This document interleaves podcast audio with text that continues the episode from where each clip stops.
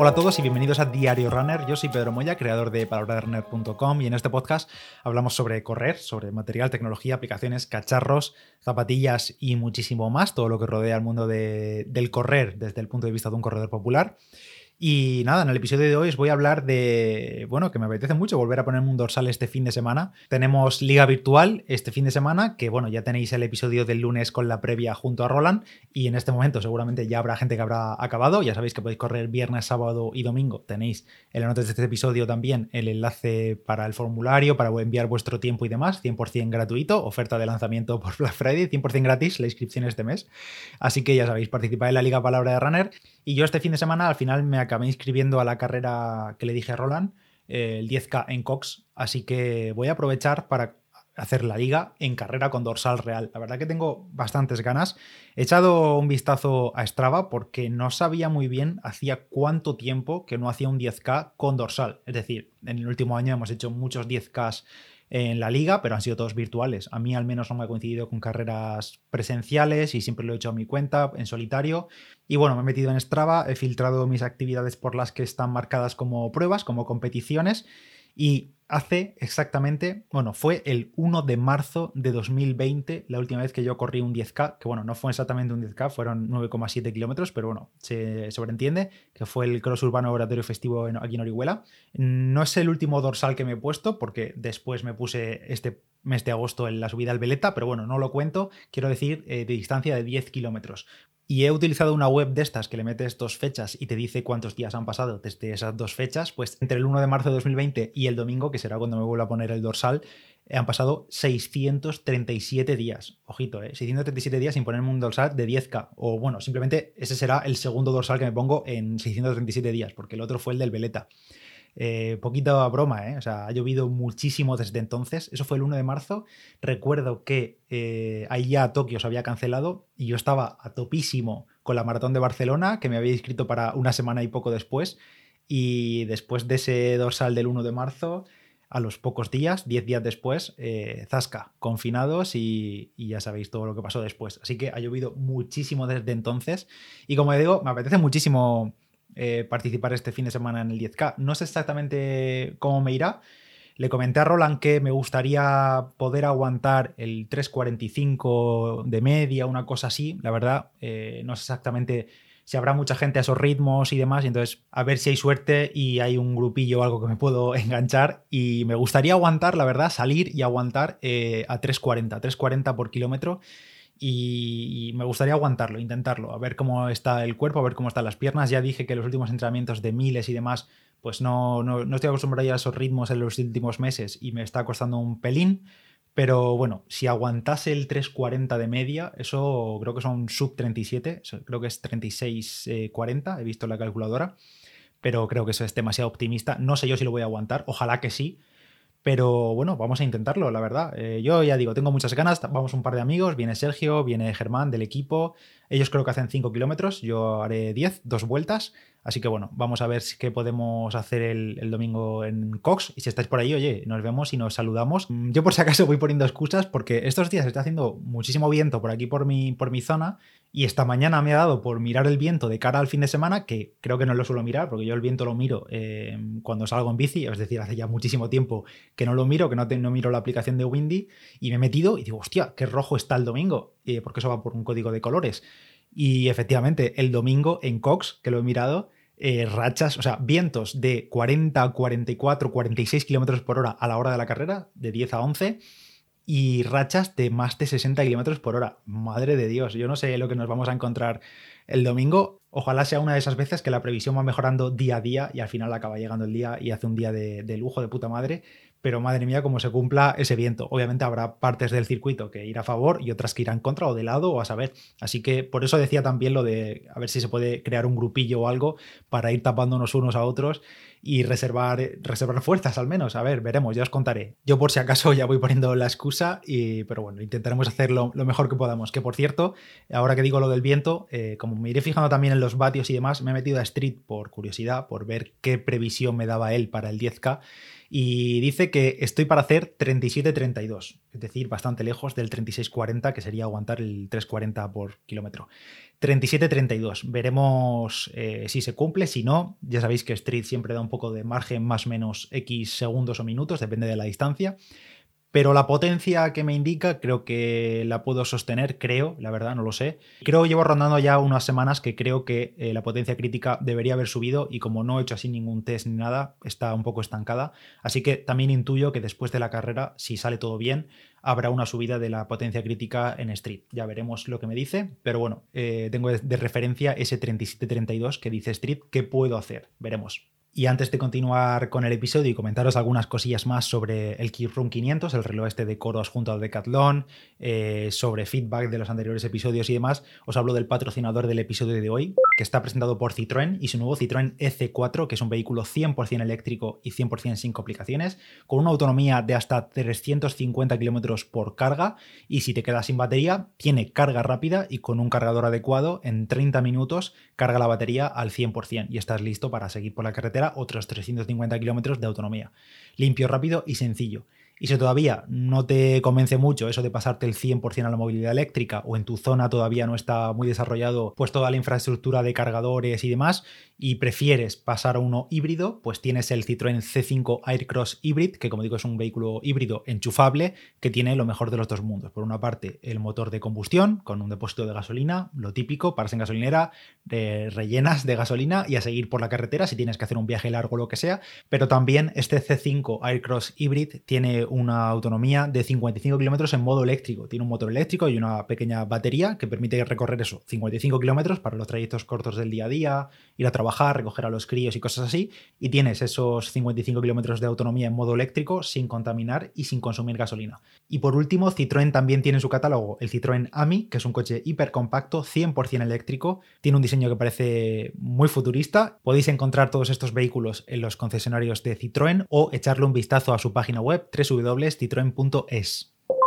Por cierto, respecto al material de este finde, probablemente vaya a utilizar en la carrera de este finde las Vaporfly Next. Hace tiempo que no me las calzo, la verdad. E incluso creo que los últimos 10K de la liga he utilizado en todos los Alphafly, me parece. Eh, creo que sí. No sé si en, la del verano utilicé las Mac, las Mac 4, pero sí, eh, me apetece utilizar las Bubblefly, hace tiempo que no las uso.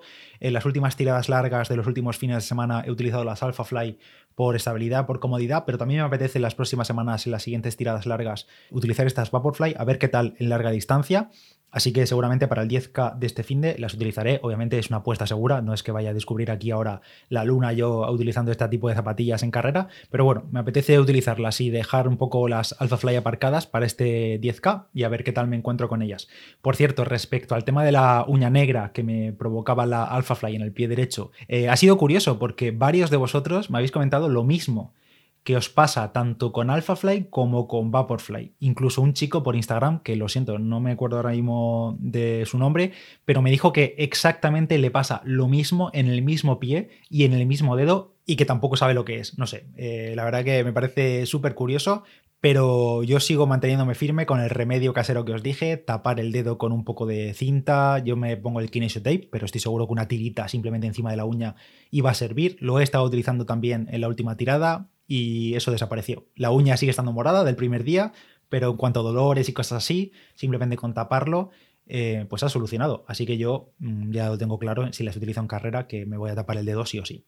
También respecto al Keep Room 500, el reloj de coros junto a Decathlon, que sacaron hace unas semanas y que os comenté aquí en el podcast y en la página web, eh, todavía no me ha llegado. O bueno, tengo que ir a recogerlo a Decathlon. Lo compré la semana pasada, o sí, la semana pasada cuando salió a la venta, estuve atento ahí en la página web, se puso en stock, lo pillé y solo me daba opción de recogida en tienda. Así que bueno, no me importaba mucho y, y ahí lo tengo en recogida en tienda. En teoría, se suponía que lo tenía que recoger a partir del día 23, es decir, que ya ha pasado tres días y sigue estando en preparación el pedido. Me habéis preguntado algunos que si lo había podido catar, sobre todo esta semana previa al Black Friday, por si os decidíais por él o eh, aprovechabais alguna de las ofertas del Forerunner 55 o del 245 que hay activas ahora mismo, pero no, no he podido probarlo, así que bueno, pues nada, eh, seguramente ya sea para la semana que viene porque, bueno, es que no me, no sé, la aplicación sigue estancado el tema ahí en preparación, pone que lo puedo recoger a partir del día 23, pero nada, no, está, no ha llegado todavía a la tienda, que también he hablado con Decathlon y, y no, no me han dicho que ha llegado,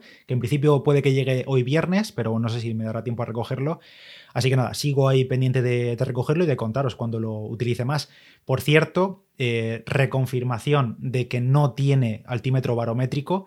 Esto no lo dije en su día, el día de la presentación, ni lo puse en el artículo porque no estaba seguro, porque me habían comentado que quizá no tenía. Me lo habían comentado un trabajador de Decathlon y efectivamente el Core Space 1 sí tiene altímetro barométrico, pero según me han dicho, eh, el Kiprun 500 no tiene altímetro barométrico. Es una de las cosas que han quitado y es por ello también, a pesar de ser un reloj antiguo y que ya está desarrollado y demás, es una de las razones por las que también cuesta 119 euros. Le han quitado este sensor, así que es un poco de ahorro de coste. No es exactamente la razón de quitarlo, no sé si es porque canibalizaría ventas de, no sé, de, otro Coros.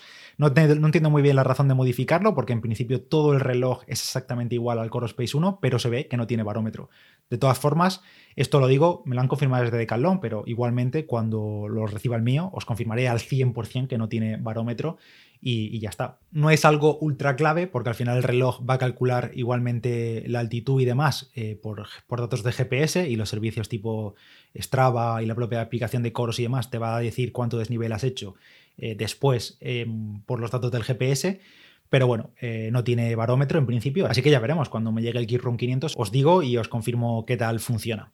Y por último, respecto al episodio del diario de entrenamiento en papel, eh, me habéis comentado algunos que lo hacéis, que lo hacéis precisamente en papel, por aquello de pues, ir apuntando a mano cómo sentís, sensaciones y demás. Habéis comentado algunos por el canal de, Telegram que lo hacíais en el pasado, en anteriores preparaciones de carreras y demás, y que después os habéis encontrado con esos diarios y mola volver a leerlos. Y sobre todo, mm, quiero destacar un comentario que, o varios comentarios que ha dejado Paco Maroto, también en el canal de Telegram, lo podéis ver ahí, que comentaba una cosa muy chula que hizo él, la verdad lo tenéis que ver porque es difícil explicarlo con palabras, pero puso un comentario que era, yo estuve dibujando un pino por cada carrera que hice durante un año. Y claro, al leer eso, pues la verdad me esperaba algo mm, desastroso, a ver qué, podía subir, pero no, no, o sea, Paco eh, curradísimo en una libreta, lo que parece una libreta pequeñilla, iba pues eso, dibujando árboles y según su estado de forma, su estado de ánimo en esas carreras. La verdad que es súper currado, lo tenéis que ver, está ahí.